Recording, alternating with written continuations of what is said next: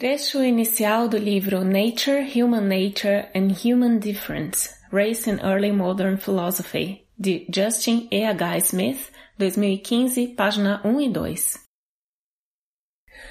Em 1782, no diário de uma obscura sociedade científica holandesa, encontramos o relato da viagem de um marujo europeu à Costa Dourada da África algumas décadas antes. Na cidade de Axim, onde hoje é Gana, descobrimos que, em algum momento do final da década de 1750, David Henry Gallandard conheceu um homem que ele descreveu como sendo eremita e adivinho. Seu pai e uma irmã ainda estavam vivos, conta Gallandard, e viviam uma jornada de quatro dias em direção ao interior. Ele tinha um irmão que era escravo na colônia do Suriname. Até agora não é nada de excepcional nesse relato. Inúmeras famílias foram separadas pelo tráfico de escravos dessa maneira. Nós também aprendemos que a prática de adivinhação do eremita foi profundamente informada pela filosofia. Galandat também não está usando esse termo em um sentido amplo. Somos informados de que o homem que ele conhece falava várias línguas: hebraico, grego, latim, francês, alto e baixo alemão, tinha muito conhecimento de astrologia e astronomia e da grande filosofia. De fato, descobrimos que esse homem havia sido enviado para estudar em Hale e em Wittenberg, onde em 1727 foi promovido a doutor em filosofia e mestre em artes liberais. De certa forma, ouvi inúmeros filósofos na África cujo status como tal não exigia o reconhecimento das instituições europeias nem a atribuição de posição. Em um entendimento mais restrito, no entanto, Anton Wilhelm Amo pode, com razão, ser considerado o primeiro filósofo africano da história moderna. Galandat nos diz que, após a morte do mestre de Amo, Duque de Angus Wilhelm, o escravo filósofo ficou melancólico e decidiu voltar ao seu país de origem. O que Galandat não menciona é que, entre a época da morte de August Wilhelm e a partida de Amo da Alemanha, um poema satírico e difamatório foi publicado em 1747 por um certo Johann Ernest Philipp. Não está claro se os eventos descritos no poema efetivamente ocorreram, mas isso é uma questão de importância secundária. Amo é acusado no poema de se apaixonar por uma certa Mademoiselle Astrini, uma morena alemã, em algum momento, a deusa Vênus vem resolver o caso problemático, julgando sem compaixão que um mouro é algo estranho para donzelas alemãs. Ela então o condena a uma vida de tristeza. Você, amo, está enganado. Com sua natureza vil, seu coração nunca ficará satisfeito. O julgamento da deusa, ou melhor, do autor que a criou marca um forte contraste com tudo o que sabemos sobre a vida anterior de Amo. Em sua formação universitária, na avaliação de seus trabalhos de filosofia e de jurisprudência, na estima com que foi professor de Wittenberg e Jena, não há evidências de qualquer percepção por parte dos alemães de que suas origens africanas, muito menos sua cor de pele e outras características físicas deveriam servir como um impedimento para que ele levasse uma vida plena e gratificante como pensador e como ser humano. Para colocar esse ponto de maneira um pouco diferente, não havia evidências que a natureza de Amo, Wessing, pudesse ser considerada algo distinto de seu coração, onde isto é entendido como uma substituição poética de alma ou eu, e obviamente não como um órgão do corpo. Como exatamente a natureza de uma pessoa veio ser associada às suas características físicas externas e como, portanto, pode-se dizer que a natureza de uma pessoa é vil simplesmente como resultado da conformação, cor, tamanho ou forma desses recursos, tem muito a ver com a própria história da filosofia, a qual Amo dedicou grande parte de sua vida. A questão de como raça passou a significar natureza.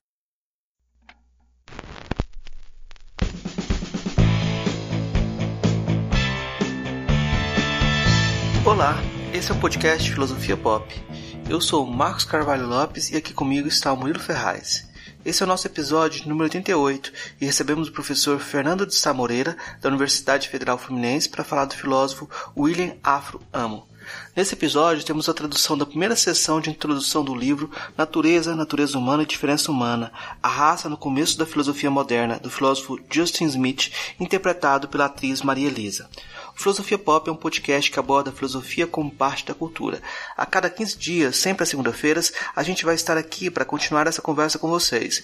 Você pode encontrar os episódios do podcast, mais textos e informações no site filosofiapop.com.br. O livro podcast Filosofia Pop Ano 1 está disponível no site filosofiapop.com.br barra loja. Assine nosso canal no YouTube em youtube.com barra filosofiapop. Siga a gente no Twitter, arroba filosofia underline pop e curta nossa página no Facebook, facebook.com barra podcast filosofia pop, tudo junto. Você também pode mandar um e-mail para a gente no contato arroba filosofiapop.com.br. Podcast Filosofia Pop é um projeto independente, distribuído gratuitamente em todas as plataformas. Se você gosta do nosso trabalho, você pode ajudar o programa a cobrir os seus custos com edição, hospedagem e equipamentos. Para isso, assine o Catarse do Filosofia Pop em catarse.me barra filosofia underline pop. A contribuição mínima que pedimos é de R$ reais mensais. Os apoiadores podem fazer parte da Taverna do Platão, um grupo de WhatsApp que reúne entusiastas do programa. Lá sempre rolam indicações de podcasts, conversas sobre diversos temas e também novidades sobre o programa. Venha fazer parte também. Se apoia o Filosofia Pop no Catarse e não recebeu a mensagem para entrar no grupo, entre em contato conosco para participar. Se você quer ajudar, mas não pode contribuir financeiramente, dê aquela força na divulgação do programa, compartilhe nas redes sociais, faça comentários e continue esse diálogo. Se na sua escola, universidade, terapia do sono o programa foi útil, não deixe de repercutir esse resultado. Pode salvar um dia e dar aquela energia para continuar a produção do podcast. Vamos então para a nossa conversa sobre William Afro Amo.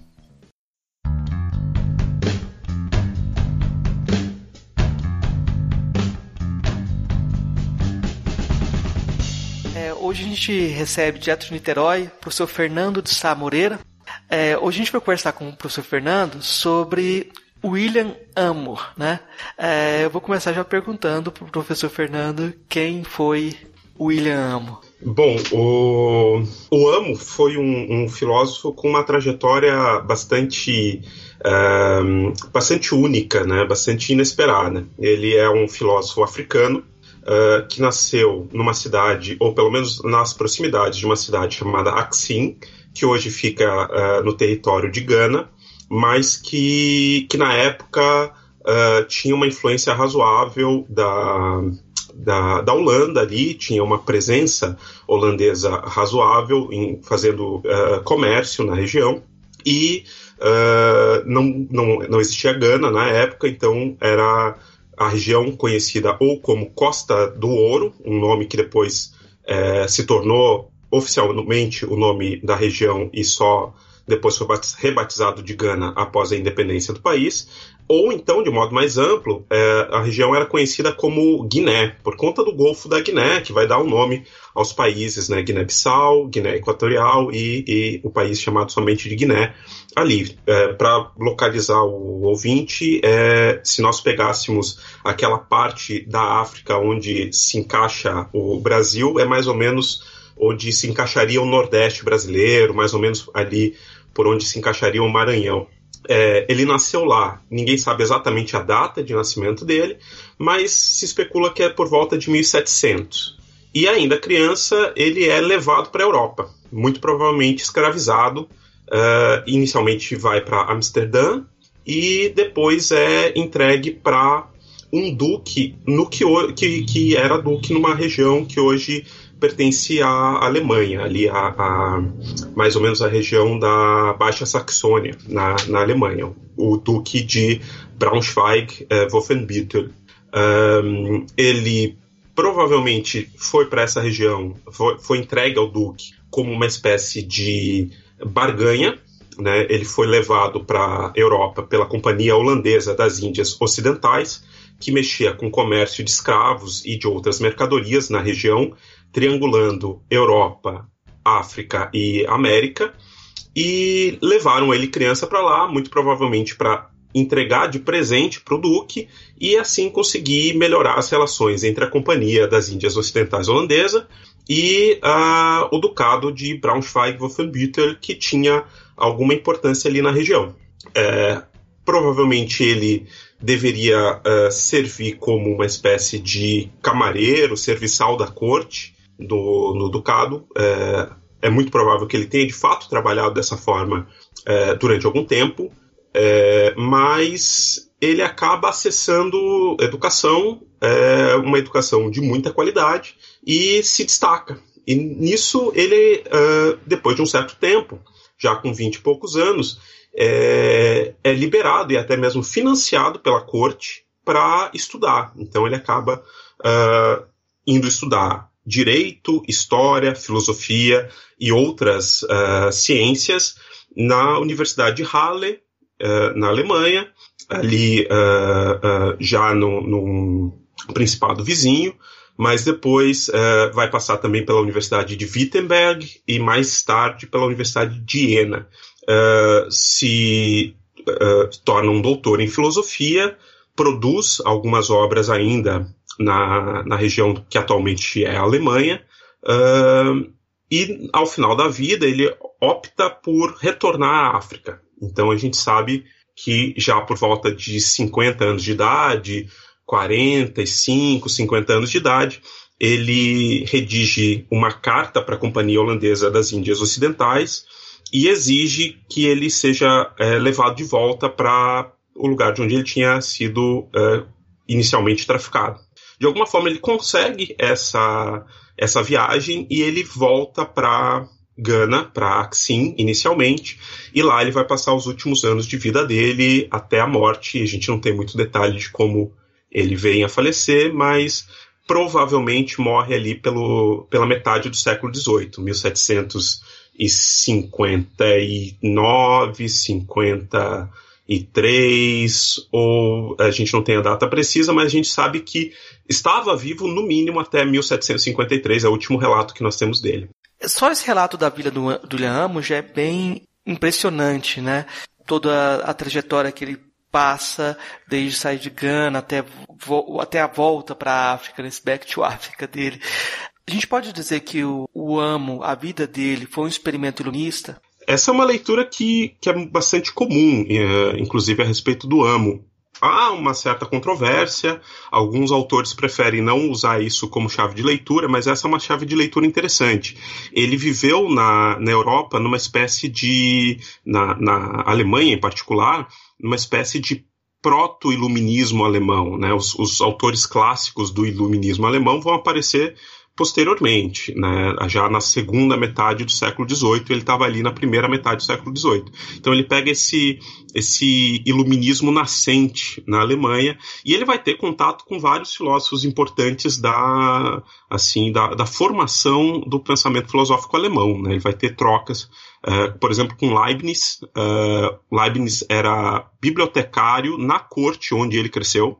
Então, a gente não tem registro de como era a possível relação que ele estabeleceu ou deixou de estabelecer com Leibniz, mas eles tinham, essa, no mínimo, essa proximidade física, e ele foi um partidário razoável do, do uh, Wolff. Né? Uh, ele, ele vai para universidades onde Wolff passou e ele, uh, enfim, acaba participando, de certo modo, nessas universidades, de um conflito é, entre um, um, uma espécie de conservadorismo religioso, pietista, que estava em voga uh, em algumas universidades alemãs e que, e que vinha enfrentando esse proto-iluminismo que vem surgindo, um certo racionalismo muito inspirado pelo Wolff, muito inspirado pelo Leibniz, e que em alguma medida ele vai aderir.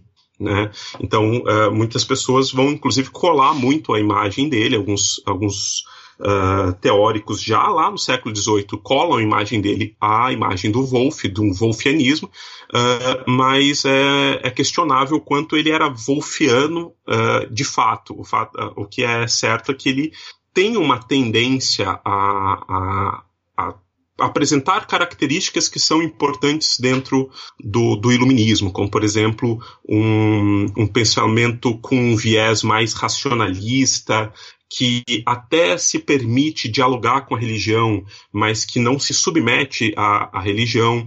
Ele tem uma formação que parece é, dizer respeito a um homem do iluminismo como é, uma formação muito ampla. Ele é, estudou filosofia, certamente, tem textos é, e passagens dos seus textos que são mais propriamente é, ou exclusivamente da filosofia, só que ele também é, estudava história, direito, ciências naturais.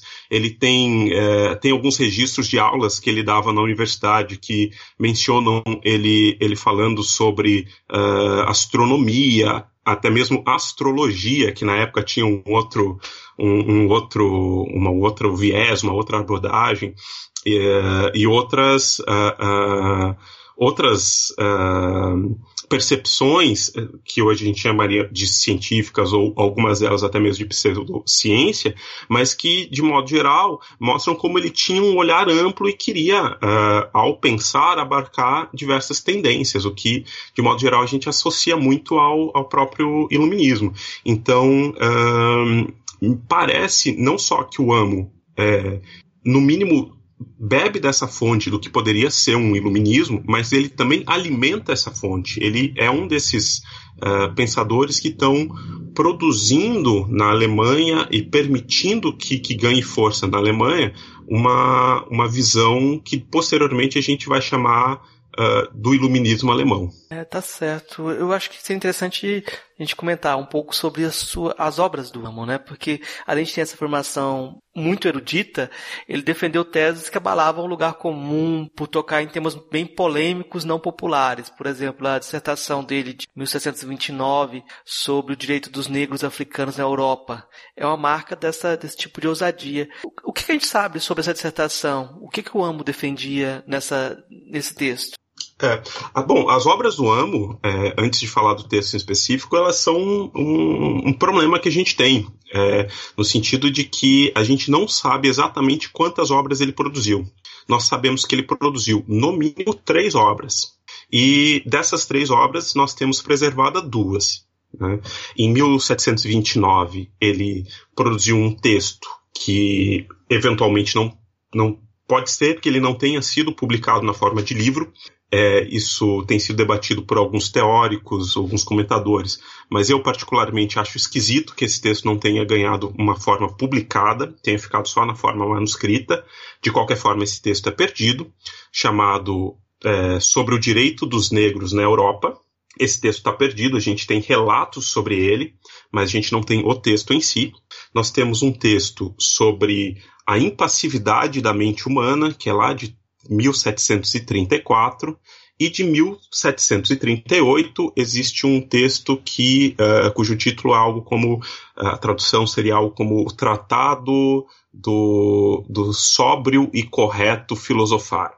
Esse texto é, é, é uma obra muito mais densa, mas uh, que curiosamente ganhou menos repercussão historicamente. Esses são os textos que a gente sabe que ele escreveu, que a gente tem algum registro, uh, ou o texto inteiro preservado, ou pelo menos registro de que ele existiu com a, comentários sobre as ideias que ele estava defendendo ali, mas não está excluída a hipótese de que existam outros textos não descobertos. Né? Boa parte dos, do, do, que a gente sabe sobre o AMO hoje foi uh, com base em pesquisa de arquivos. Pessoas, uh, principalmente na década de, de 60, depois da independência de Gana, Deixa eu até voltar e contar essa história um pouco melhor. É, o amo é esquecido e relembrado historicamente em vários momentos. E, num determinado momento é, é, desses esquecimentos e relembranças, ele, ele, ele ganha um especial sentido para Gana. Né? Gana tinha acabado de se tornar um país independente.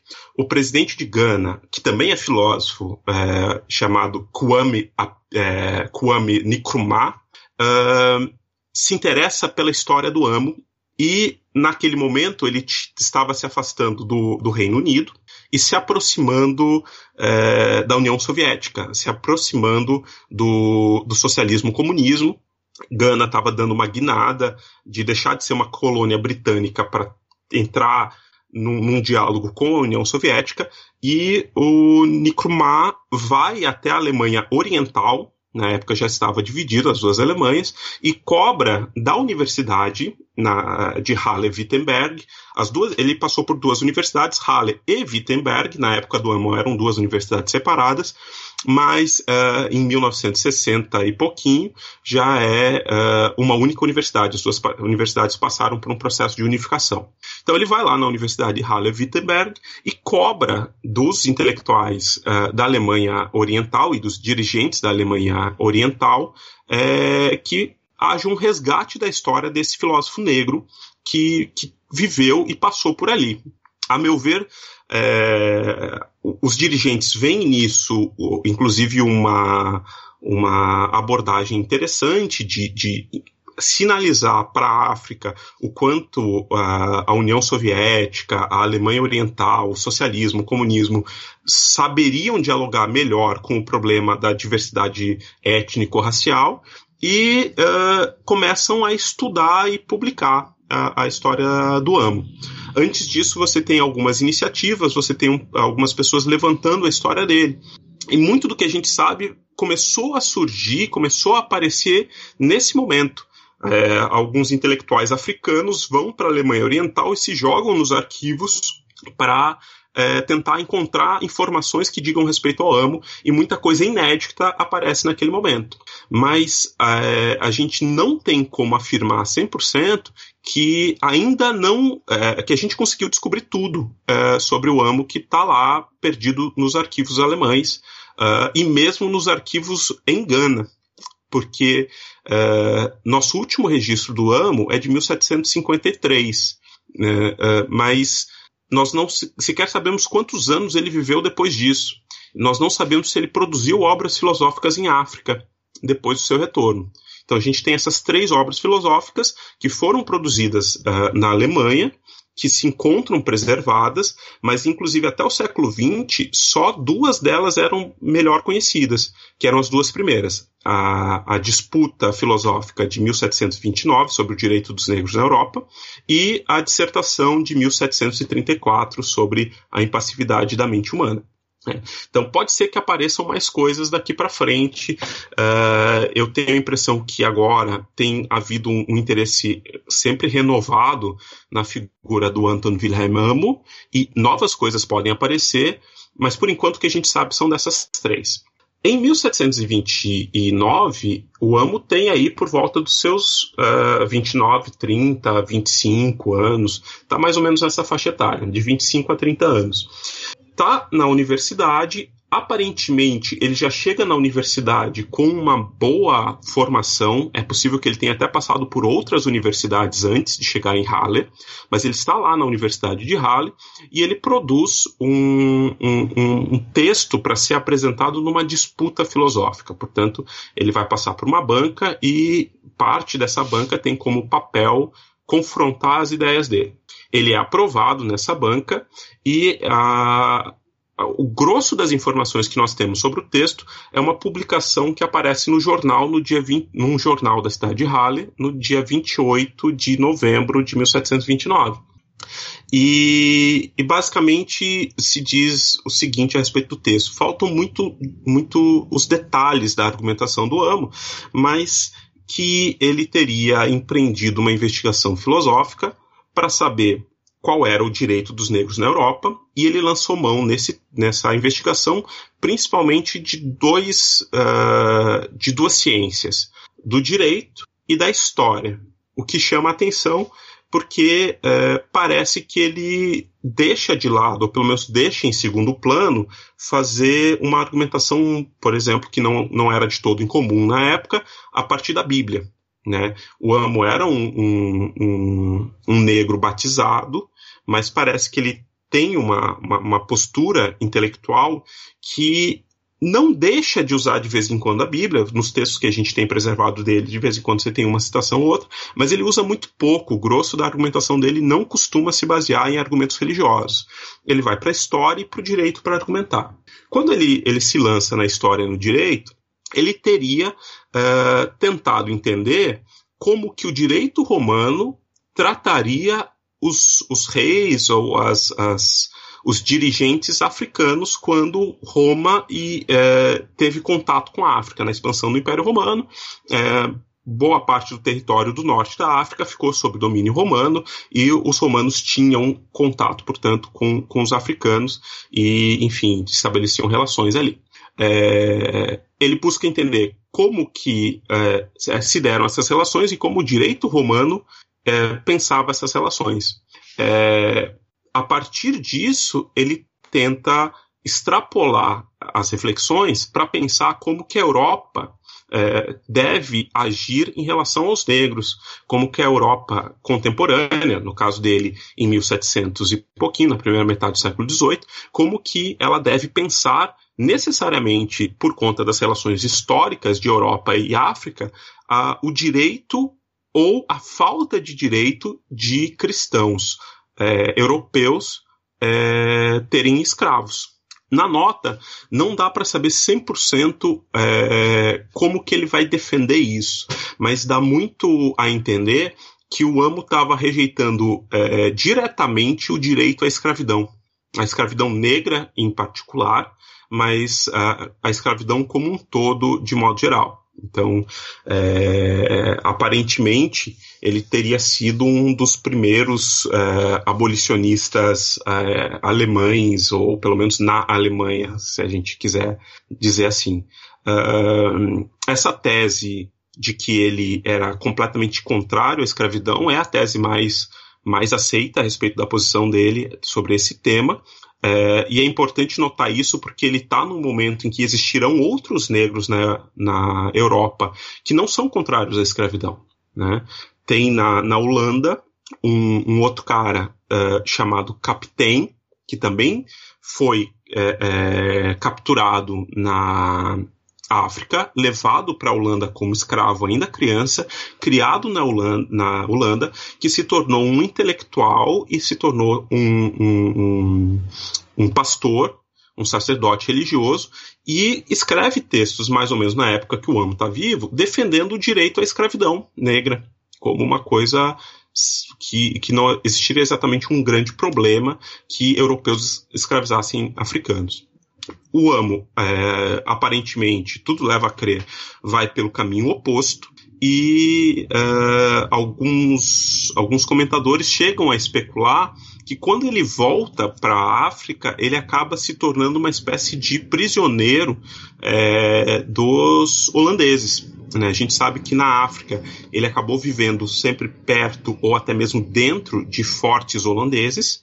E, e, a gente não tem uma explicação a respeito de por que, que isso aconteceu. Porque quando ele volta para a África, ele acaba ficando ali sempre perto dos, desses fortes.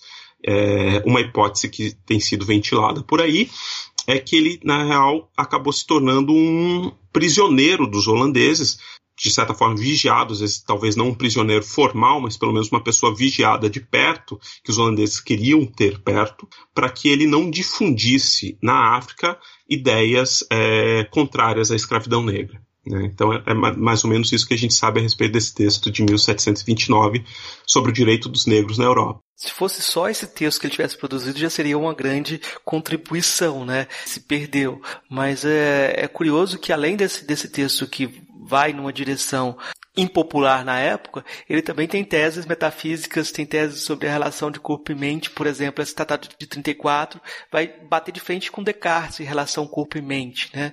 Como é que, como é que é essa, essa, essa posição do Amo sobre a relação corpo e? Bom, é, é, esse inclusive é um texto que tem sido muito resgatado é, atualmente, né? É, o texto chamado sobre a apatia da mente humana, ou sobre a impassividade da mente humana, é, ficou como quase que uma curiosidade durante muito tempo, o fato dele ter produzido esse texto.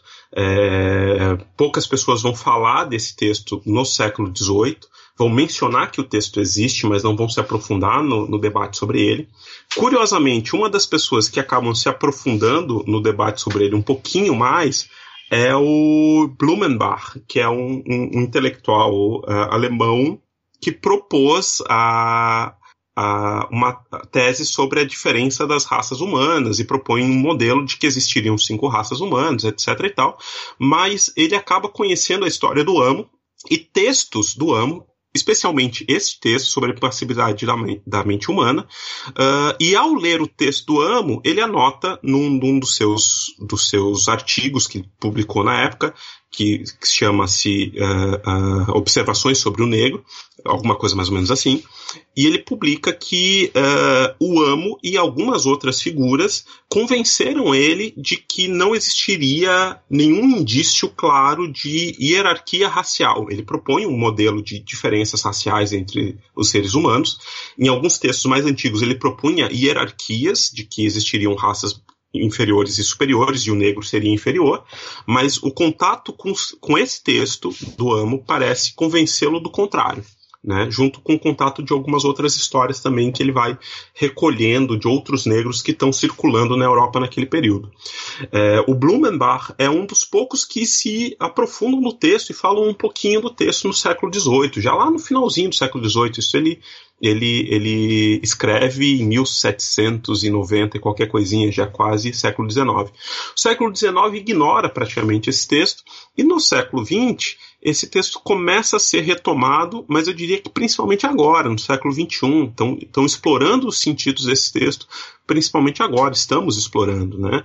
A, a primeira tradução desse texto, esse texto é escrito em latim originalmente, mas a primeira tradução é de 1964, uh, se eu não me engano. É traduzido para o francês, para o inglês e para o alemão.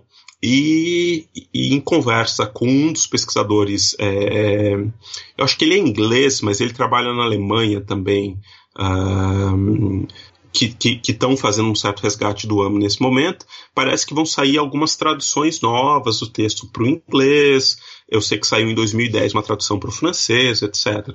Então é um texto ainda muito uh, interessante porque nós podemos explorá-lo muito ainda. É um texto que, que é quase que uma pedra bruta da onde a gente poderia extrair muitas coisas. Bom, basicamente nesse texto uh, ele, ele defende uma tese de relação entre corpo e alma que uh, diz que a alma ela é impassível, né? Isso quer dizer que a alma é incapaz de receber uh, paixões, de receber afetos, de ser afetada em última instância. A alma é sempre algo uh, ativo. A alma é sempre algo que que age e nunca algo que recebe. Portanto, na relação corpo e, e, alma, nós não poderíamos jamais escrever um texto como o do Descartes que fala das paixões da alma. A alma não tem paixões, é, né? a alma não sofre afetos. Né? A, as sensações, a capacidade de ser afetado é, no caso uh, da, da, tese que o Amo está defendendo, é algo de uh, específico do corpo.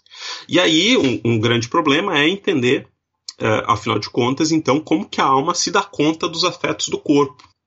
Uh, essa terminologia não está forte no texto do Amo, é de um comentador, mas ele, ele fala de uma relação uh, desigual entre o corpo e a alma, uma relação uh, em que uh, a alma vai buscar ativamente no corpo as paixões que o corpo sente. E por isso a alma tem capacidade de ser consciente das paixões que nós, que nós sentimos. Mas não faz sentido para o amo falar que a alma sofre alguma coisa. A alma sempre é ativa, está sempre ligado com a ideia de consciência, de atividade, de vontade e, e assim por diante. Né?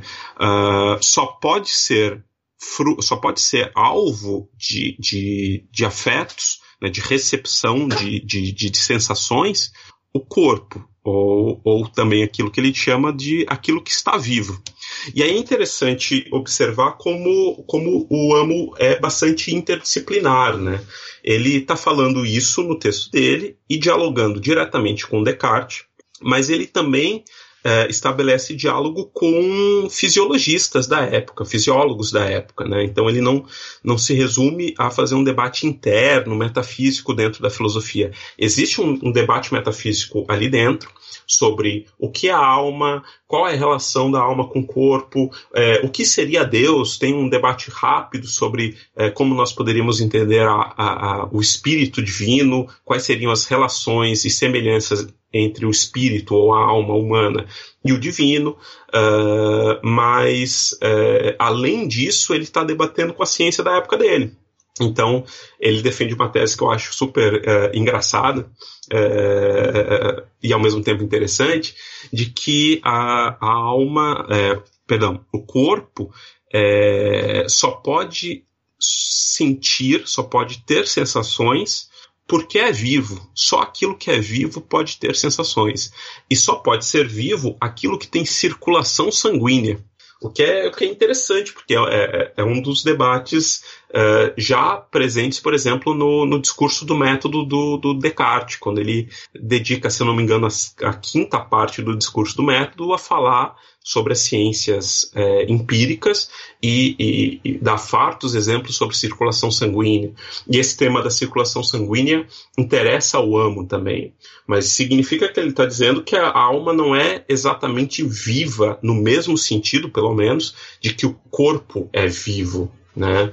É, enfim, é, ele, ele cria essa, essa proposta uh, uh, filosófica a respeito dessas, dessas relações e entra nesse debate uh, com a tradição filosófica europeia, entra com debate com a ciência europeia, inclusive o, o, o comentário do Blumenbach, lá uh, 50 anos depois, 60 anos depois da publicação desse texto, é justamente no sentido de dizer que o Amo era um intelectual que estava antenado com as uh, inovações científicas do tempo dele, estava muito uh, inteirado daquilo que estava sendo produzido uh, sobre o que hoje a gente chamaria de biologia, mas também tem uma outra faceta que eu acho uh, interessante de, de, de, abordar a respeito desse texto, que diz respeito à africanidade do amo.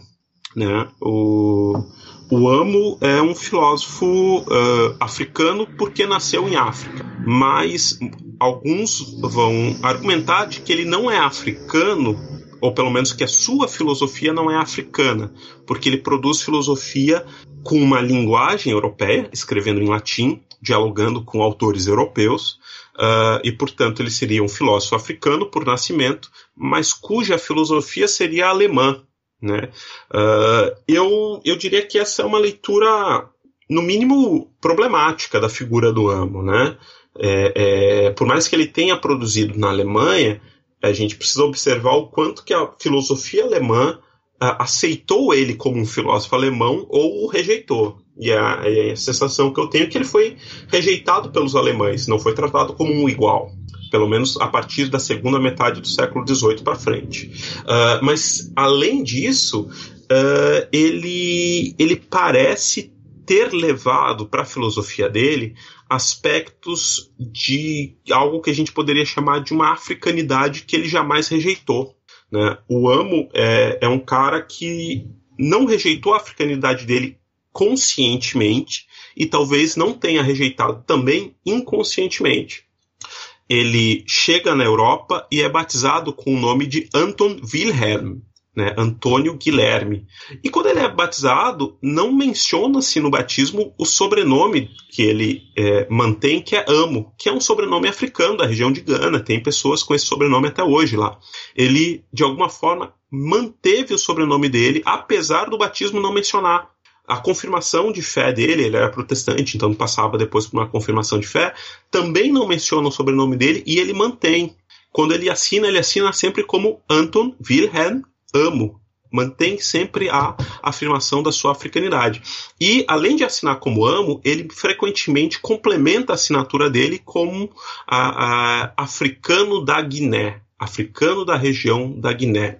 Né, como Anton Wilhelm. Amo Guiné Afer. Ele mantém sempre essa africanidade presente em alguma medida. E aí tem um, um, um outro filósofo de Gana, contemporâneo, chamado Quasi uh, o Iredu, que, que, que chama a atenção de um detalhe curioso. Ele, ele como um, um ganês, falante de uma língua semelhante à língua do, do Amo, o Amo supostamente é, é, nasceu numa etnia uh, de Gana chamado Nzema, o, o, o, Iredu não era dessa etnia, era de uma outra etnia, se eu não me engano, ele era Ashanti, mas de uma etnia linguisticamente próxima. A língua Nzema e a língua Ashanti são muito próximas uma da outra. E ele resolve analisar uh, o, o, o, como que as línguas é, Akan, as línguas Ashanti e Nzema, como essas línguas uh, tra tratam da questão corpo e alma. E ele chama a atenção de que uh, em línguas Akan, nas línguas da região ali de Gana, não faz sentido dizer que a alma sente alguma coisa. Isso é sempre um papel do corpo, jamais da alma, que é justamente a tese que o, que o Amo está defendendo. Né? A gente não sabe com quantos anos exatamente ele chega na Europa, mas a, a, as teses mais aceitas é que ele chegou com pelo menos 4 anos de idade e talvez tenha chegado com 7, 8 anos de idade, talvez até um pouquinho mais. Ou seja, por mais que ele ainda fosse muito jovem, a estrutura linguística é, Nzema já estava presente nele. Com três ou quatro anos ele já sabe falar, ele já sabe se comunicar em língua Nzema. Durante a vida dele, ele provavelmente esqueceu conscientemente a língua. É, quando ele volta para a África, provavelmente ele reaprendeu. Tem, há indícios de que ele tenha voltado a falar a, a, a língua local. Mas, é, independente de ter esquecido e voltado a falar, é muito provável que a estrutura da língua, de alguma forma, tenha permanecido é, no inconsciente dele, de alguma forma, tenha influenciado o próprio modo como ele se desloca no mundo europeu. Então, por mais que ele tenha crescido na, na, na Alemanha, é de se questionar o quanto que a própria filosofia dele, ainda que revestida em, em configurações da filosofia alemã do século XVIII, o quanto que essa filosofia não pode estar também permeada e, e, e alimentada pela, pelas vivências africanas dele, mesmo que ainda se remetam a uma infância muito remota. Né?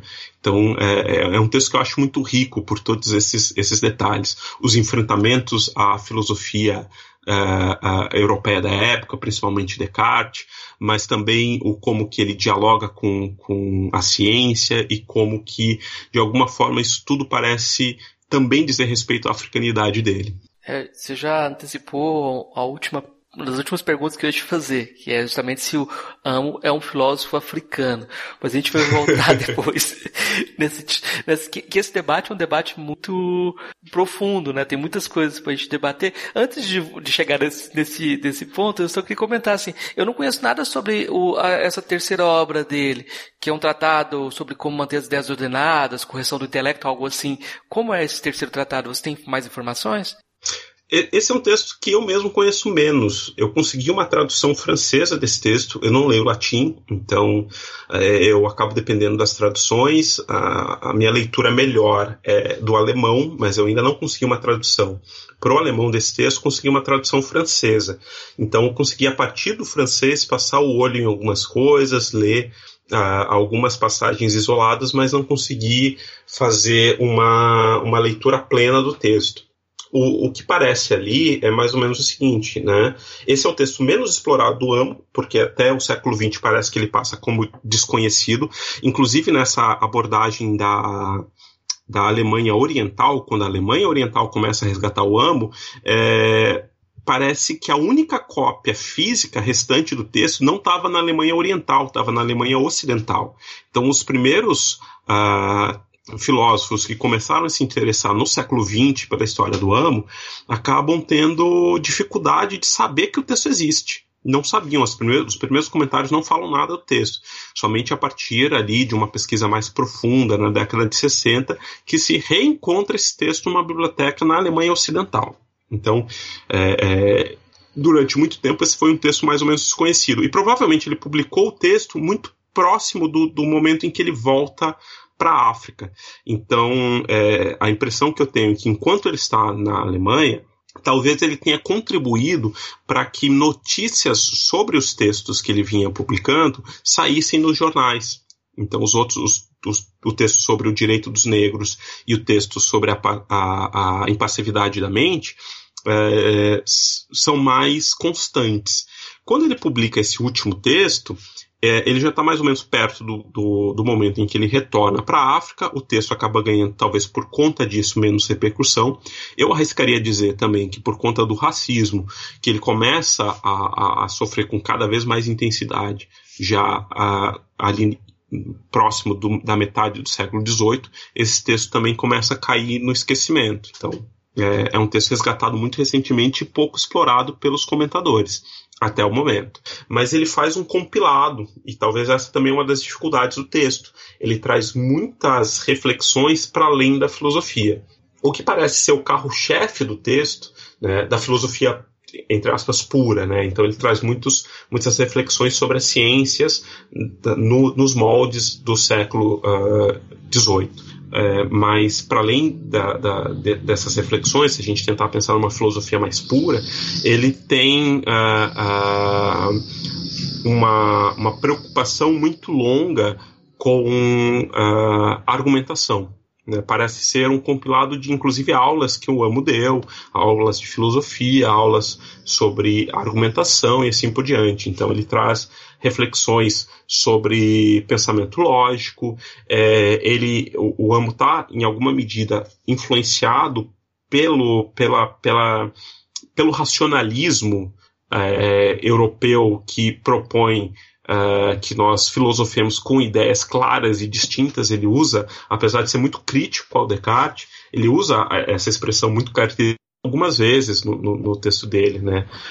Uh, e, e, aí parece que ele está preocupado em, em, debater como que nós podemos é, obter ideias claras e distintas. Então, esse texto uh, acaba ganhando um, um, um, corpo interessante, porque parece que ele está trabalhando com principalmente lógica, uh, teoria do conhecimento e aplicando isso ao desenvolvimento científico. Parece esse mais ou menos o caminho que ele vai traçar nesse texto.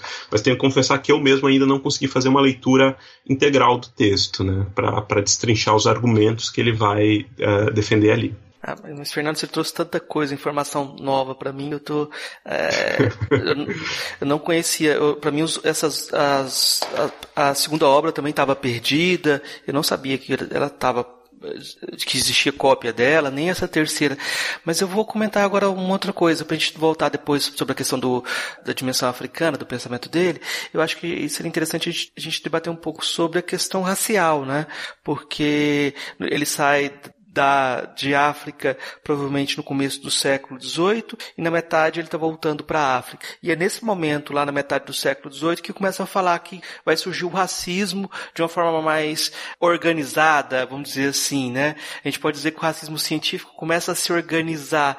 Dentro dessa perspectiva, é como se a possibilidade da própria trajetória dele é, só existisse no começo do século XVIII, né? A partir da segunda metade do século XVIII, é, a possibilidade que um negro pudesse aprender ser professor universitário ia contra o que era o preconceito da época, né?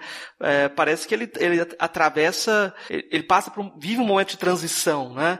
Como que você vê isso? Você acha que tem alguma relação essa ascensão do racismo e a volta dele para a África? Como que você vê essa relação? Pô, na minha leitura tem, e uma relação muito forte, muito intensa. Né? Como, como eu disse, a gente não tem detalhadamente uh, certeza dos motivos que levaram ele a voltar para a África. No século XIX, no início do século XX, ainda tinham algumas pessoas uh, apostando numa desilusão amorosa. Né? É, tem um poema satírico uh, de uma pessoa que conheceu presencialmente o Amo, que chegou a estudar com o Amo, que tinha a prática de escrever poemas satíricos e que escreve um, um poema dedicado ao amo para tirar sarro do amo uh, em relação a um, uma suposta proposta de relacionamento que o amo teria feito a uma mulher branca é, na Alemanha e teria sido rejeitado. Né? A Alemanha, a, essa mulher branca rejeita ele e ele teria ficado muito desiludido com isso e retorna à África. Uma outra, uma outra fonte que muita gente vai dar muito valor no século XIX e no século XX é, fala sobre uma tristeza muito grande depois que um mestre do amo teria morrido. Aí é, há uma especulação é, a respeito de quem seria esse mestre do amo.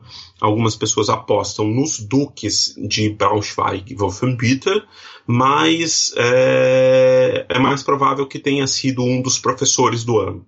Né? O amo ele ele é, viveu sobre em algum momento da vida sob uma espécie de proteção e é uma proteção que eu eu olharia sempre com muito cuidado, né?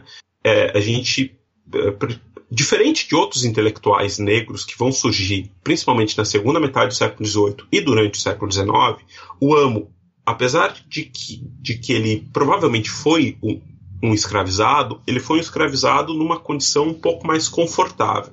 Ele foi para a corte. Ele foi para ser um, o que era chamado de um mouro da corte. Né?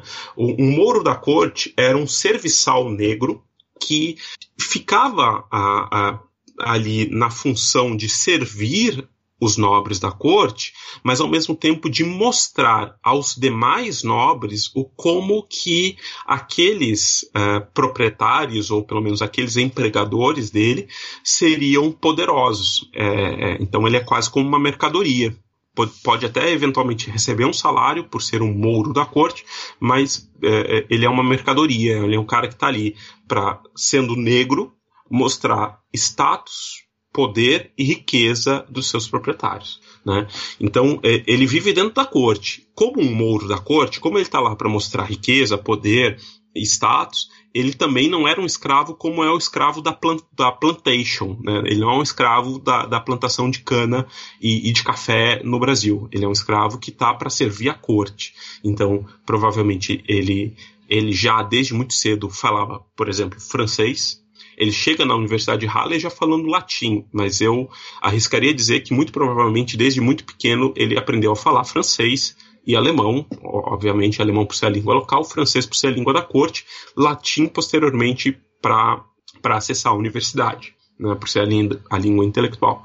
Então ele está vivendo num momento em que uh, uh, o escravo ou o, o, vou colocar aqui entre aspas o semi-escravo na Europa não é o escravo da plantation, não é o escravo da senzala, como a gente imagina no Brasil.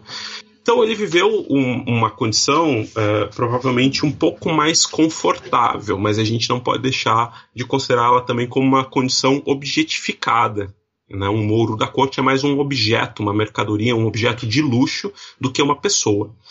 Uh, enfim, uh, com o, o, o, o passar do tempo, ele vai para a universidade e ele é financiado, né, porque a universidade precisava ser paga, os estudos precisam ser pagos, ele é financiado pelos duques. Então, de alguma maneira, ele conseguiu articular isso com os duques, seja porque os duques tinham interesse em fazer uma espécie de experimento de saber até quando, até quanto um negro era capaz de aprender, ou qualquer outra coisa, mas ou por uh, amizade, ou sei lá, o que, uh, uh, como que se cultivou uma relação de respeito, eventualmente, entre os dois, entre os duques de Braunschweig e ele, mas ele vai estudar financiado ele inicialmente teria sido dado pela Companhia Holandesa das Índias Ocidentais para o Duque é, Anton Ulrich, que era um, já um homem velho. Não demora muito, em 1714, se eu não me engano, ele morre, antes do ano ir para a universidade. E ele fica aos cuidados do filho do, do, do Ulrich, né? Ele fica aos cuidados do August Wilhelm. Então, inclusive, os nomes dele vêm daí. Anton, ele ganha pelo Anton Ulrich e Wilhelm pelo August Wilhelm, que era filho do, do duque anterior. Né? Uh, ele vai para a universidade e uh, os registros mostram que ele de alguma forma foi financiado pela corte. Né? Mas logo que, que, o, que, o, que o terceiro duque que ele vai ter contato, que é o é, August Wilhelm, é o Rudolf. Ah, agora esqueci o, o, o primeiro nome era o Ludwig. Ludwig Rudolf, que também era filho do Anton Ulrich.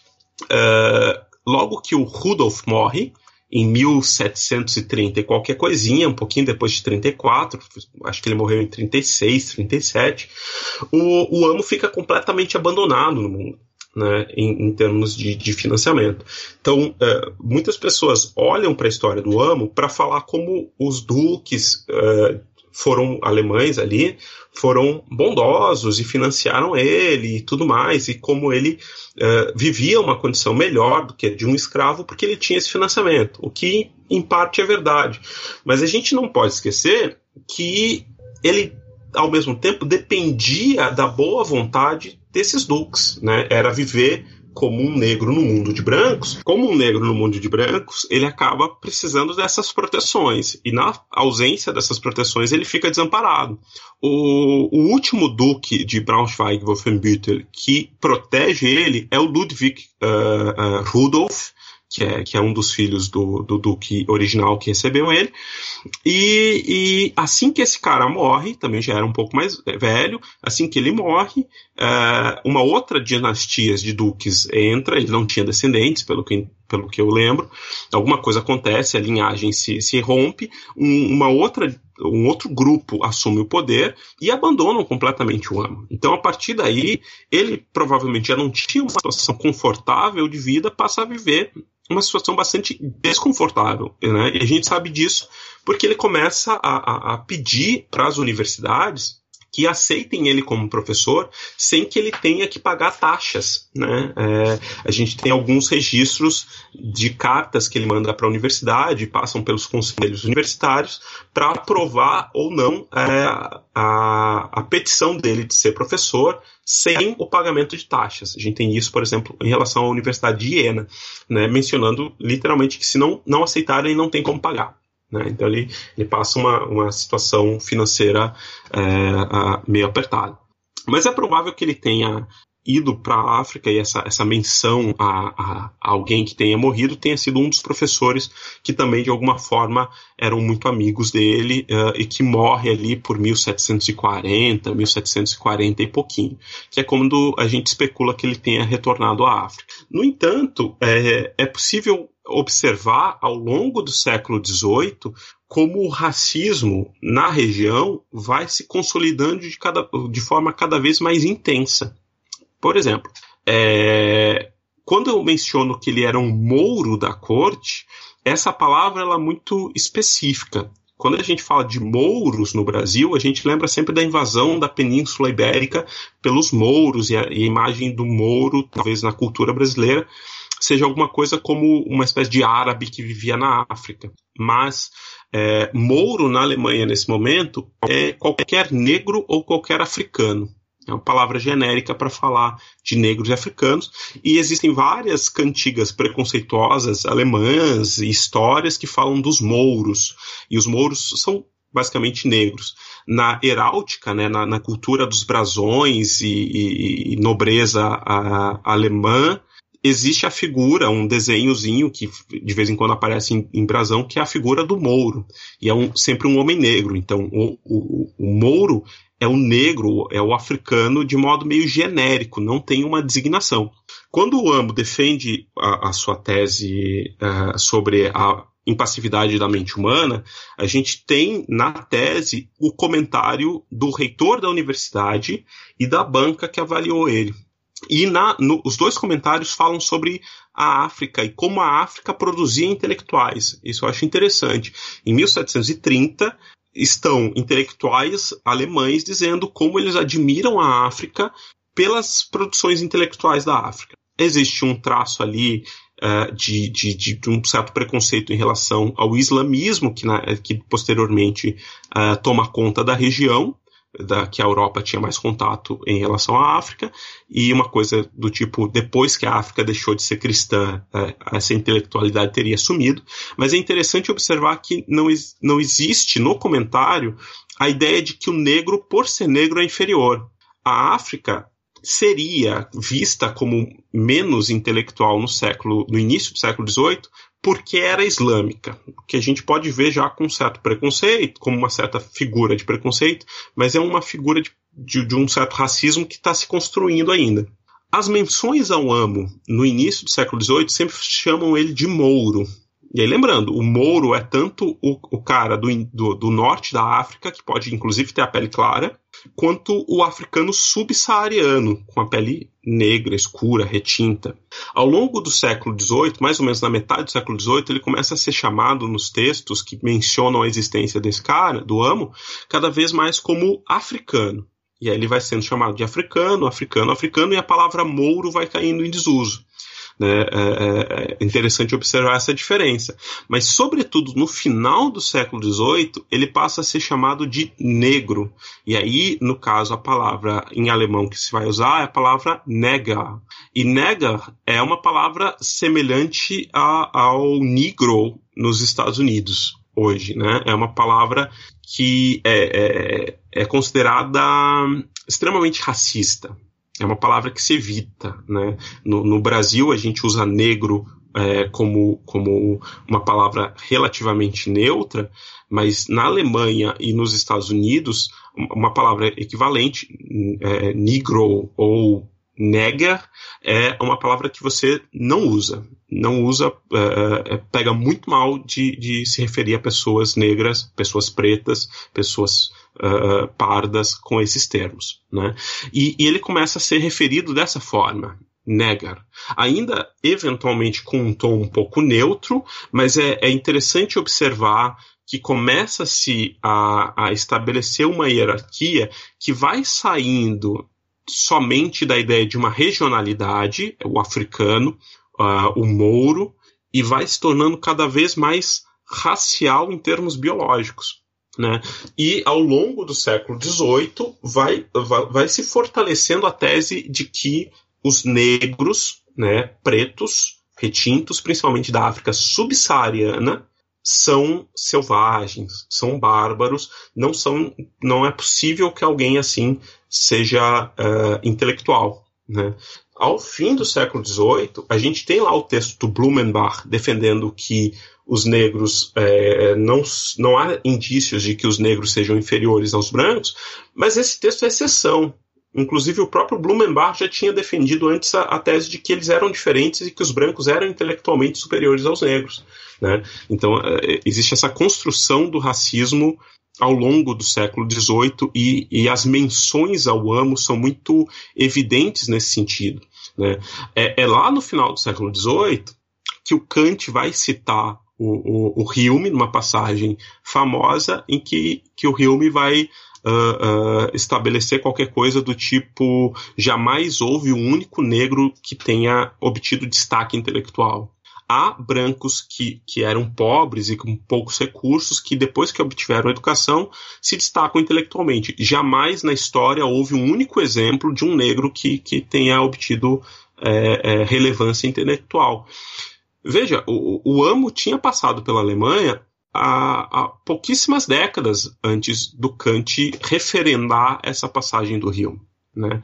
Não fazia muito tempo em que é, é, você tinha tido um intelectual que, que, basicamente, em todas as menções a ele, elogiam ele. No século XVIII, na primeira metade, principalmente do século XVIII, eu jamais encontrei, pelo menos até agora, uma única menção negativa ao Amo. É sempre uma menção positiva. A história do Amo correu o século XVIII a ponto de que, depois dele voltar à África, pelo menos uma pessoa que não era formada em filosofia nem nada, ao passar por Axim, a região onde ele estava, resolveu é, ir visitá-lo porque ele era famoso o suficiente para essa pessoa saber que ele existia. Né? Então é, é, é, interessante que nas décadas seguintes ele passa por um processo de esquecimento e, e, e depois uma citação como essa do, do Kant seja uh, tida como algo natural, como algo que, ah, é, né, afinal de contas, é, é, né, será que existem negros intelectuais? Será que é possível que algum negro se destaque intelectualmente? Parece que eles são naturalmente inferiores. Né? Esse esquecimento ele é muito marcante e observar como esse esquecimento vai operando na figura do amo permite a gente perceber como que se vai construindo dentro das academias um pensamento racial que é, não só estabelece a existência de raças diferentes, mas como estabelece a hierarquia dessas raças e nega para o negro qualquer traço de intelectualidade. e como isso vai se tornando consenso, como isso vai se tornando algo naturalizado. Né? Uh, o, o caso do Amo eu acho muito significativo, mas o caso de outros intelectuais também é.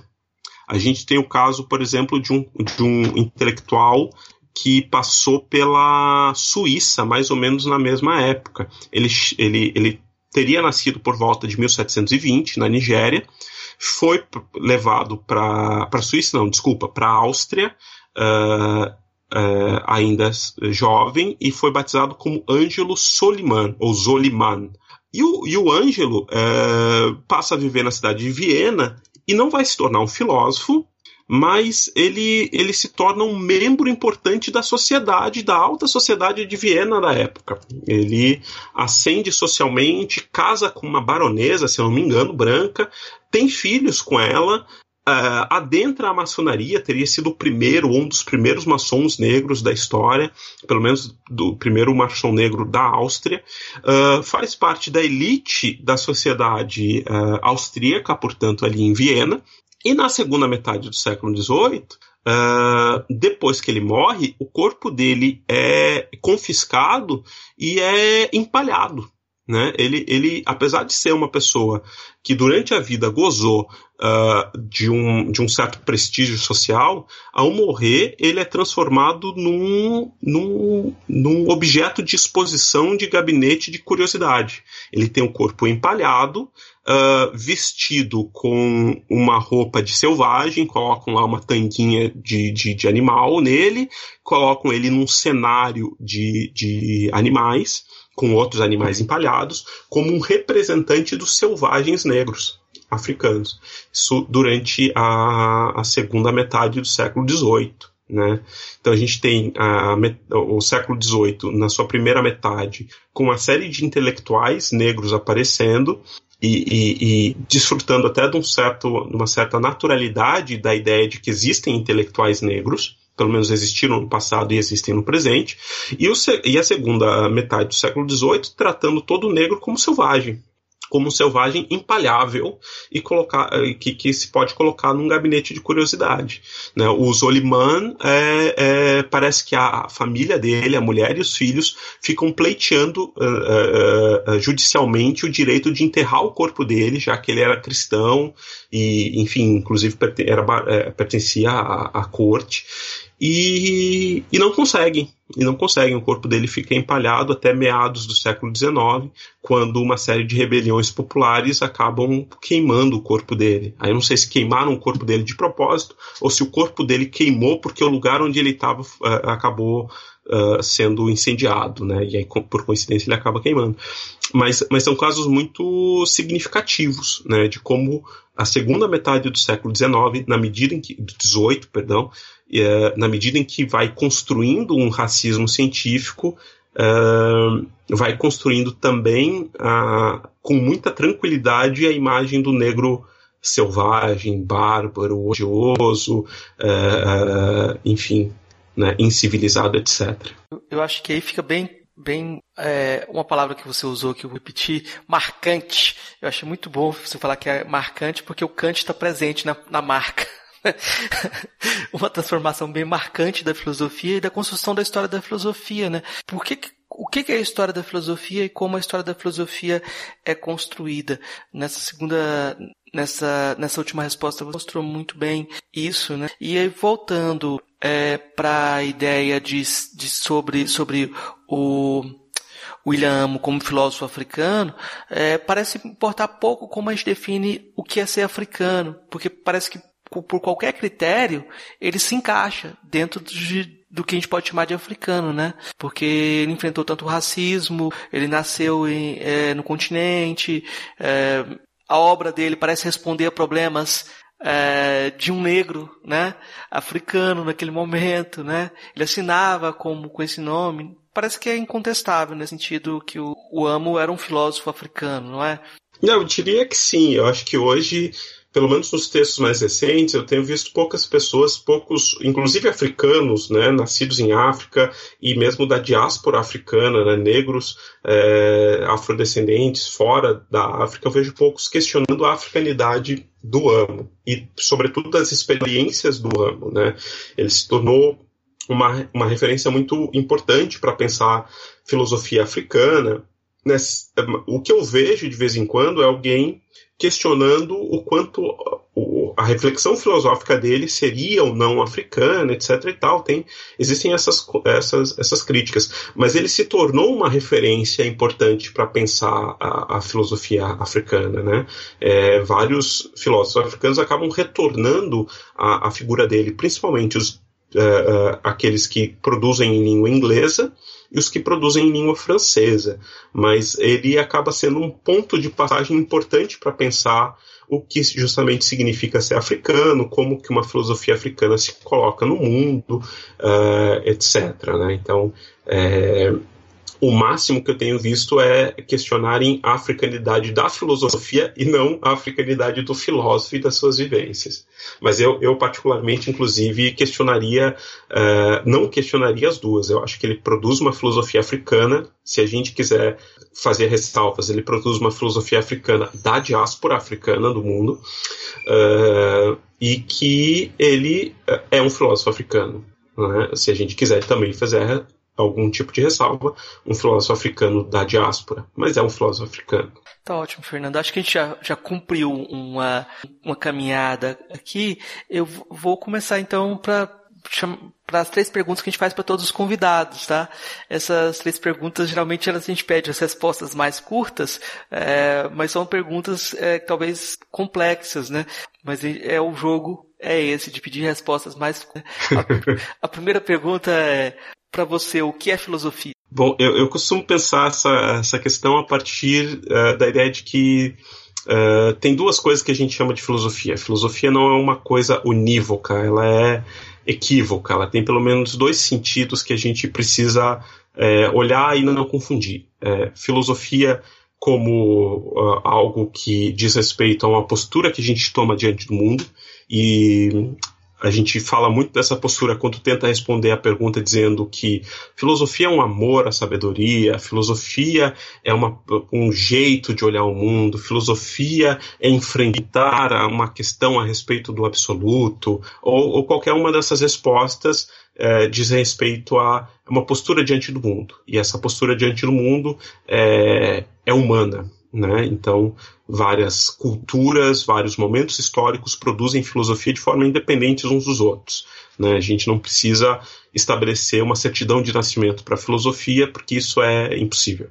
E a, a segunda, o segundo sentido é, importante da filosofia é a filosofia como tradição. Né? Então a gente tem tradições na história da filosofia que se complementam, trocam informações, se afastam de vez em quando.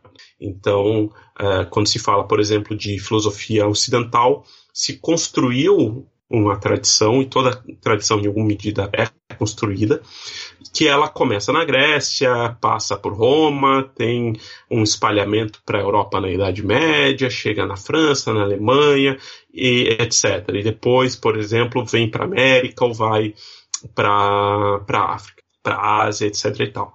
Mas a, a, confundir as duas coisas e achar que filosofia é somente a tradição, e especificamente a tradição ocidental, no meu ponto de vista, é uma forma racista de ver a questão. Né? Você tem várias tradições filosóficas e elas se entrecruzam em vários momentos, aprendem uma com a outra e se afastam. Da, daqueles que você conheceu pessoalmente, qual filósofo ou filósofo que mais lhe impressionou? É, bom, é, é, é, não, não, sou uma pessoa que tenha conhecido pessoalmente a maior parte dos filósofos mais famosos e tudo mais, mas tem, tem dois uh, filósofos que eu considero muito interessantes e que pude conhecê-los pessoalmente, uh, que eu mencionaria é o aqui brasileiros, inclusive, é o Renato Nogueira, que está aqui no Rio, uh, que eu tive a oportunidade de conversar algumas vezes só, mas que tenho acompanhado a produção dele. Acho uma produção muito interessante. Acho que ele, inclusive, fez já um Filosofia Pop uh, lá no início. Uh, enfim, acho que ele é uma pessoa que tem feito uma produção fascinante. E um, uma outra pessoa, o, o Antônio Edmilson Pascoal, que tem uma produção sobre filosofia uh, ocidental, trabalha com, principalmente com Nietzsche, mas é uma pessoa que tem uma, uma abertura e uma flexibilidade para trabalhar também com outros temas e dialogar uh, outros temas, inclusive com filosofia africana, que, que me deixa sempre muito feliz. Então, mencionaria os dois. Qual a sua filósofa ou filósofo favorito? Aí eu, eu, eu sou um pouco é, infiel nessas questões e eu sempre vou trocando com, com o tempo qual é aquele que eu considero meu favorito. Então, no momento, o meu favorito é o Amo, é o, o Anton Wilhelm Amo, porque é o cara uh, que tem chamado mais minha atenção, que tem uh, me instigado a pensar uh, coisas com ele e a partir dele, usando ele como uma ferramenta para pensar, pensar questões contemporâneas, etc. Então, neste momento eu amo e é, provavelmente daqui a algum tempo eu vou pensar em alguns outros. Tá ótimo. Agora vamos é, para as indicações. O que, você é, trouxe para indicar para nossos ouvintes? O que você indicaria pra, em termos de música, livro? É, o que você quiser indicar? Tá certo. Eu vou, eu vou indicar dois textos e um site. Eu vou indicar é, um texto do, do Renato Nogueira. Não sei se está fácil de encontrar ele novo agora, mas é, chama-se O Ensino da Filosofia e a Lei 10.639. É um texto é, já um pouco mais antigo, mas em que o, o, Renato Nogueira tem a oportunidade ali de trabalhar com, com vários temas instigantes e apresenta vários filósofos africanos e filósofos africanos que eu acho que todo mundo que trabalha com filosofia deveria conhecer, é, pelo menos de nome, não deveria estranhar quando encontrasse o nome dessas pessoas. E um segundo texto é o livro Memórias da Plantação, Episódios de Racismo Cotidiano, da, da filósofa e pensadora Grada Quilomba. Né? Ela não tem a formação especificamente em filosofia, mas eu chamaria ela de filósofa sem maiores problemas. Uh, e, e, esse texto me interessa de indicar nesse momento porque, inclusive, ela é um, uma filósofa negra em diáspora na Alemanha. Né? Ela, ela cresceu em Portugal, tem ascendência de Cabo Verde, se eu não me engano, Uh, os pais dela são de Cabo Verde, ela nasce e cresce em Portugal, mas ela se radicou na Alemanha, em Berlim, salvo engano, e tem feito uma produção artística e uma produção também teórica desde lá. O livro é a tese de doutorado dela, uh, que ela publicou, se não me engano, um doutorado inclusive de letras ou coisa parecida, mas é uma tese muito instigante. E aí a última dica que eu, que eu daria é um site, é uma autoindicação, é um site que eu venho produzindo a respeito do AMO, uh, tentando reunir em português informações sobre o AMO, que tem sido um grande problema debater uh, Wilhelm Amo em português, que é o fato de não termos os materiais, né? Então, eu estou reunindo tudo num site, estou traduzindo, uh, na medida em que tenho tempo, tudo aquilo que eu posso, né? Um, mas basicamente é, acabou se tornando um site de recurso que eu acho que pode ser interessante, né? Que é o site amo, A-M-O, afer, A-F-E-R, wordpress.com né? o Amo Afer Online, que como eu tenho chamado, é um site que eu tenho feito também em parceria com alguns alunos aqui da, da Universidade Federal Fluminense para disponibilizar para o público de língua portuguesa materiais sobre o AMO. Se tudo der certo, quero ver se consigo traduzir algumas, uh, pelo menos uma das obras dele para o português, porque a gente dispõe de muita pouca coisa em português atualmente. Tá ótimo, Fernando. Eu vou, eu vou indicar de início, para quem se interessou pela sua trajetória também, é o livro que você está acabando de lançar sobre Schopenhauer e Nietzsche, né? Schopenhauer e Nietzsche, um confronto filosófico sobre o que nós somos, né? Você pode falar um pouquinho mais sobre esse livro, que só para os nossos ouvintes também se interessarem também? Legal, legal. É, é, posso sim, claro, com certeza. Bom, é, esse livro é resultado da minha tese de doutorado, defendida lá em 2015. É, uma trajetória que eu fiz trabalhando com esses filósofos, né, Schopenhauer e Nietzsche, e o que mais me interessava, sempre me instigou, é, é a ideia de confronto filosófico. Né? Eu comecei minha trajetória com Schopenhauer e depois é, entendi que eu não, não ficaria satisfeito se eu passasse a minha vida inteira trabalhando somente um filósofo. Existiam questões que eu precisava buscar, que interessavam a mim, que eu entendia que a, um filósofo jamais responderia e eu não queria fazer da filosofia uma ocupação meramente técnica uh, destinada a promover uma carreira e etc e tal. Então, com o passar do tempo, eu, eu fui sentindo a necessidade de, de agregar pesquisas em outros filósofos. É, tinha na, já desde a minha graduação interesse por filosofia africana e tive muita dificuldade de conseguir materiais e, e empreender alguns estudos que eu consegui fazer na época, mas pouca coisa. Então, quando chegou na época do mestrado, sempre tive interesse por Nietzsche e resolvi agregar o debate com Nietzsche. E por mais que o debate entre Nietzsche e Schopenhauer seja meio óbvio, é um debate que é, se faz pouco com profundidade. Então resolvi fazer dentro de uma, um conceito que me interessa muito, que é o conceito de identidade pessoal. Então fui, fui me jogar nesses dois filósofos e entender como que a gente pode fazer o diálogo entre eles a esse respeito. O que nós somos, é, como sabemos que nós somos isso e não aquilo, e é, talvez mais importante ainda, o que nós vamos nos tornando, como nós vamos nos tornando, para usar uma expressão famosa do Nietzsche, como alguém se torna aquilo que se é. Né? Que é uma expressão que acho que se dá pouca importância para ela, porque ela, ela, ela tem um, um, no mínimo um paradoxo, né? A, a, ideia de, de colocar numa mesma frase o vir a ser, tornar-se, uh, e o ser, né? O que se é, o que já é, é preciso que de alguma forma se conquiste.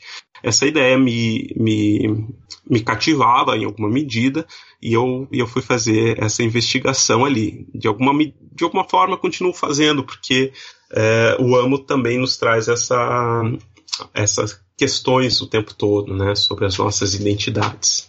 O amo e aquilo que se fez do amo, né, os comentadores que posteriormente vão olhar para ele, inclusive nós mesmos. Eu, eu acho que é um ponto de união entre a filosofia africana e a filosofia da Grécia Antiga, essa ideia de você chegar a ser quem você é a partir da noção de destinação, de um destino que você constrói, de um destino que você constrói. Parece paradoxal, mas é isso. né? Parece que é um ponto de, de, de, que as duas perspectivas têm em comum a filosofia grega antiga e a filosofia uh, de várias correntes africanas. Eu vou indicar só mais um texto que não está em português, mas eu vou indicar porque eu acho que converge para as coisas que a gente está falando, que é o livro do uh, Juan Antonio Piaz, o último, As Mentiras que Nos Unem, que eu acho que amarra um pouco uh, esse jogo, porque ele trabalha sobre identidades, o discurso sobre eh, as diversas identidades que nós temos e como elas acoplam. E tem uma, um, uma referência, um trabalho muito grande sobre o, o, amo nesse texto. Ele trata o amo como um exemplo dessa construção da ideia de identidade racial, né? É, então é, seria, seriam essas as indicações. Então, é, Fernando, muito obrigado pela sua entrevista. Vou deixar espaço aberto então para você falar sobre o seu trabalho, divulgar o que você quiser, para a gente fechar essa, esse nosso diálogo. Tá certo, Marcos. Eu, eu agradeço bastante o convite, uh, agradeço bastante o diálogo, uh, acho que é muito importante. Eu estava sempre bastante ansioso para poder dialogar sobre o Amo, que é um, um filósofo que, em língua portuguesa, a gente conhece muito pouco, toda a produção, inclusive as pequenas menções são muito recentes e, e no entanto, uh, existe toda uma tradição de debate sobre ele e, e, a partir dele a possibilidade de pensar outras coisas. Então, fico muito feliz de, de, de poder fazer isso aqui. É, bom, enfim, se eu pudesse é, é, fazer algum tipo de divulgação do meu trabalho é dizer, olha, se quiserem comprar o meu livro, eu vou ficar muito feliz. Tem alguns outros livros que eu quero ver se saem, é, talvez. Esse ano eu já não sei, para ser sincero, com toda essa, essa bagunça de, de, de, de pandemia, tudo isso que a gente vai enfrentar, né? A gente está gravando agora num momento difícil, eu não sei o que esperar, mas eu gostaria de lançar alguns outros materiais que eu tenho prontos ou quase prontos também esse ano e de alguma forma poder empreender outros diálogos, né?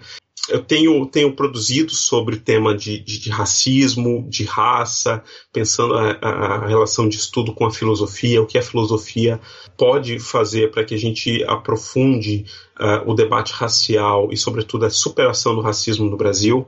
Estou é, sempre aberto a que a gente possa conversar. Se quiserem, é, entrem em contato comigo. Vou divulgar, inclusive, meu Twitter, que é um, um universo que eu entrei agora, estou conhecendo agora. É, mas se quiserem é, dialogar, vamos dialogar juntos, é necessário. Meu Twitter, a, minha arroba é Samoreira, tudo junto, S-A Moreira, F. E, e tenho feito, não sei quando esse episódio for ao ar, uma hashtag que eu tenho mantido para divulgação de filosofias negras, de filosofias africanas e afrodiaspóricas, que é a hashtag filosofias negras, né, tudo junto. Então, talvez quem estiver ouvindo esse episódio, se quiser entrar lá no Twitter e procurar essa hashtag, vai encontrar algumas coisas que eu tenho é, publicado sobre o tema. A maioria são rápidas reflexões, é, seguidas de alguma indicação de texto para que a gente possa dialogar. Acho que é isso de indicação. Tá ótimo, Fernando. Muito obrigado, então, pela essa conversa. Acho que todo mundo vai aprender muito com esse, com esse diálogo. Obrigado, parabéns pelo trabalho. Opa, obrigado você, Marcos. O reitor e conselho público da Universidade de Wittenberg saúdam afetuosamente o benévolo leitor. A dignidade da África já foi certa vez grandiosa, caso se considere os talentos naturais do espírito ou o estudo das letras, ou mesmo as instituições de salvaguarda da religião. Ela viu nascer muitos homens excelentíssimos, com cujos talentos e esforços foram construídos todo o conhecimento humano.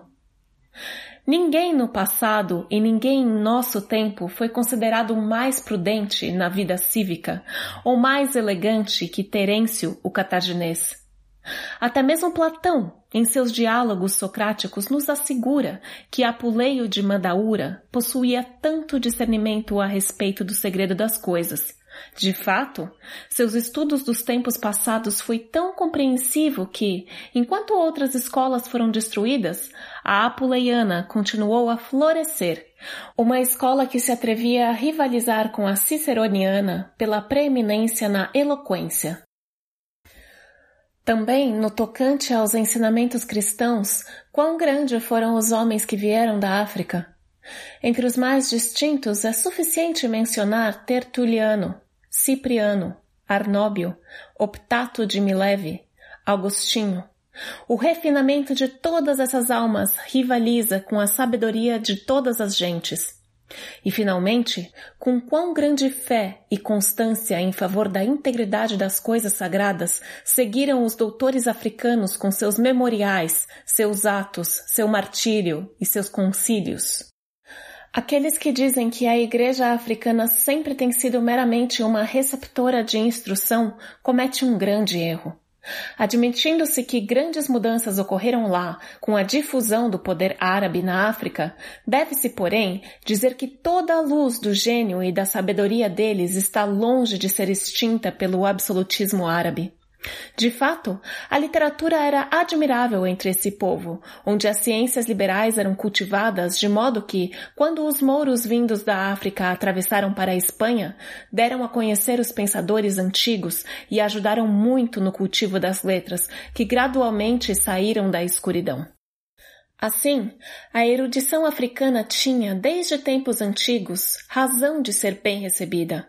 Mas, ainda que em nossos próprios tempos, de fato, aquela parte do mundo seja mais conhecida como mais prolífica em outras coisas que em erudição, ainda assim, o mais distinto mestre de ciências e artes liberais nos ensinaria pelo seu exemplo que ela não se encontra de forma alguma exaurida em sua genialidade.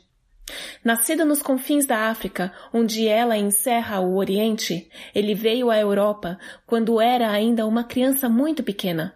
Foi iniciado nos ritos sagrados no mês de julho em Hale e então desfrutou da amabilidade de suas altezas sereníssimas, príncipes e duques, August Wilhelm e Ludwig Rudolf, o qual tão grandioso que não faltou nenhuma generosidade de amor paternal para sua educação.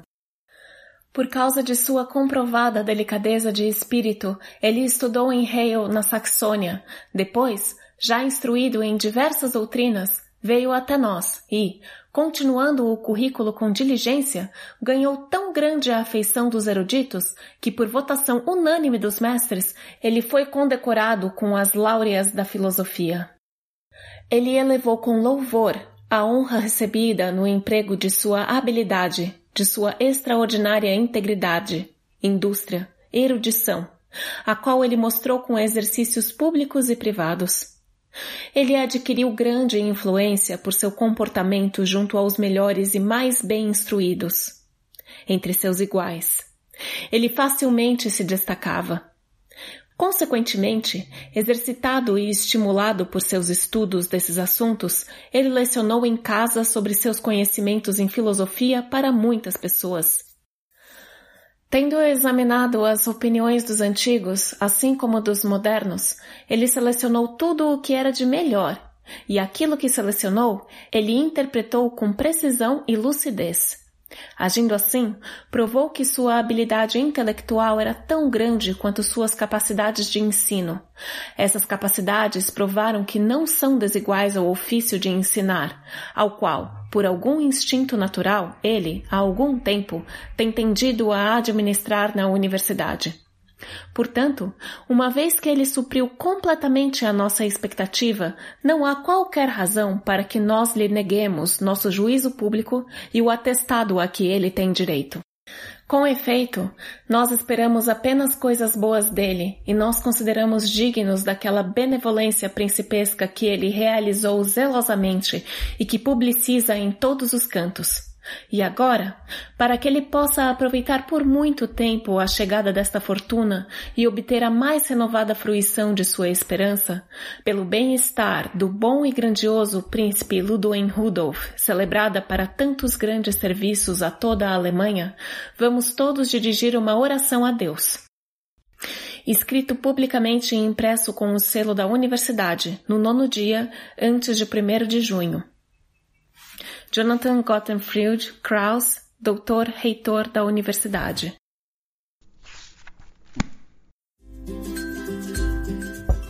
Ei, gostou do nosso episódio? Apoie a gente lá no Catarse, é só 5 reais por mês, o preço de um cafezinho. Ajuda a gente a continuar divulgando a filosofia no Brasil. catarse.me barra filosofia underline pop.